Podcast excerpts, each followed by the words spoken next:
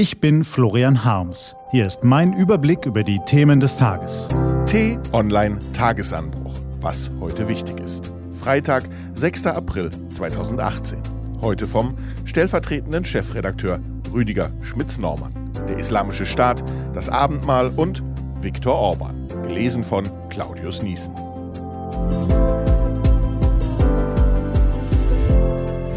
Was war? Papierkrieg. Die New York Times hat aus den Untergangstagen des IS im Irak 15.000 Dokumente zusammengetragen und ausgewertet. Die Unterlagen zeigen, dass der selbsternannte Islamische Staat tatsächlich wie ein Staat funktionieren wollte. Die Terrormiliz installierte eine akribisch arbeitende Verwaltung, die sich besonders im Eintreiben von Steuern hervortat. Die Männer in den Amtsstuben mussten in Hosen erscheinen, die nicht zu lang sein durften, sie mussten sich Bärte wachsen lassen und durften keine Musik abspielen. So funktionierten auch beim IS während des Krieges die Behörden weiter. Die Beamten mussten Listen über Land führen, das Schiiten und Christen gehörte und das dann einfach an Sunniten verpachtet wurde. Sauber festgehaltene Enteignungen gemäß Antrag. Ökumene. Die Ökumene, das ist eine Bewegung im Christentum, die das Gemeinsame der unterschiedlichen Glaubensrichtungen betont und eine Zusammenarbeit der verschiedenen Konfessionen anstrebt.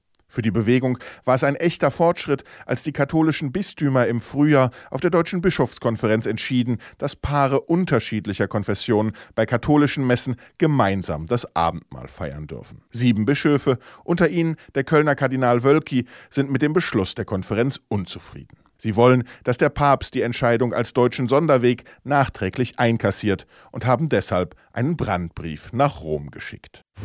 Was steht an? Die T-Online-Redaktion blickt für Sie heute unter anderem auf diese Themen. Am Sonntag wird in Ungarn ein neues Parlament und damit eine neue Regierung gewählt. Das Ergebnis wird ähnlich wenig überraschen wie in Russland. In Umfragen liegt die Partei von Premierminister Viktor Orban bei rund 50 Prozent. Und Angela Merkel wird Ende des Monats den amerikanischen Präsidenten besuchen. Es wird der zweite Besuch der Kanzlerin bei Donald Trump.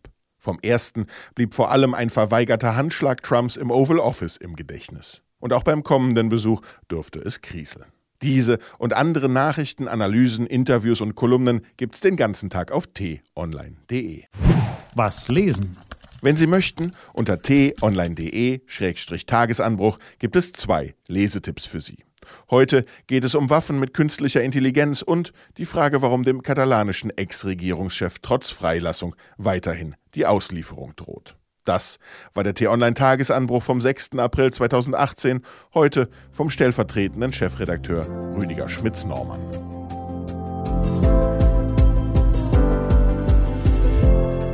Ich wünsche Ihnen einen ereignisreichen Tag. Ihr Florian Harms.